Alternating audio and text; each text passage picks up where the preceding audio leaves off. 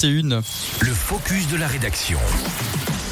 Connaissez-vous l'aire de covoiturage de la Chavanne C'est le sujet du focus de la rédaction du jour de Midi Courtemanche. Ce projet il est mené en collaboration entre la communauté de communes Cœur de Savoie et l'entreprise engagée O2D Environnement. On parle même de près de 90 places donc de stationnement.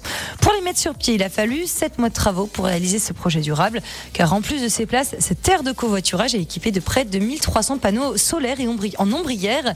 Ces panneaux photovoltaïques permettent donc d'alimenter en énergie propre les bâtiments environnants. L'espace compte aussi une quarantaine d'arbres. Ils ont été plantés aussi dans l'idée de rafraîchir le lieu. Cette aire de covoiturage a aussi pour particularité d'avoir un revêtement au sol perméable.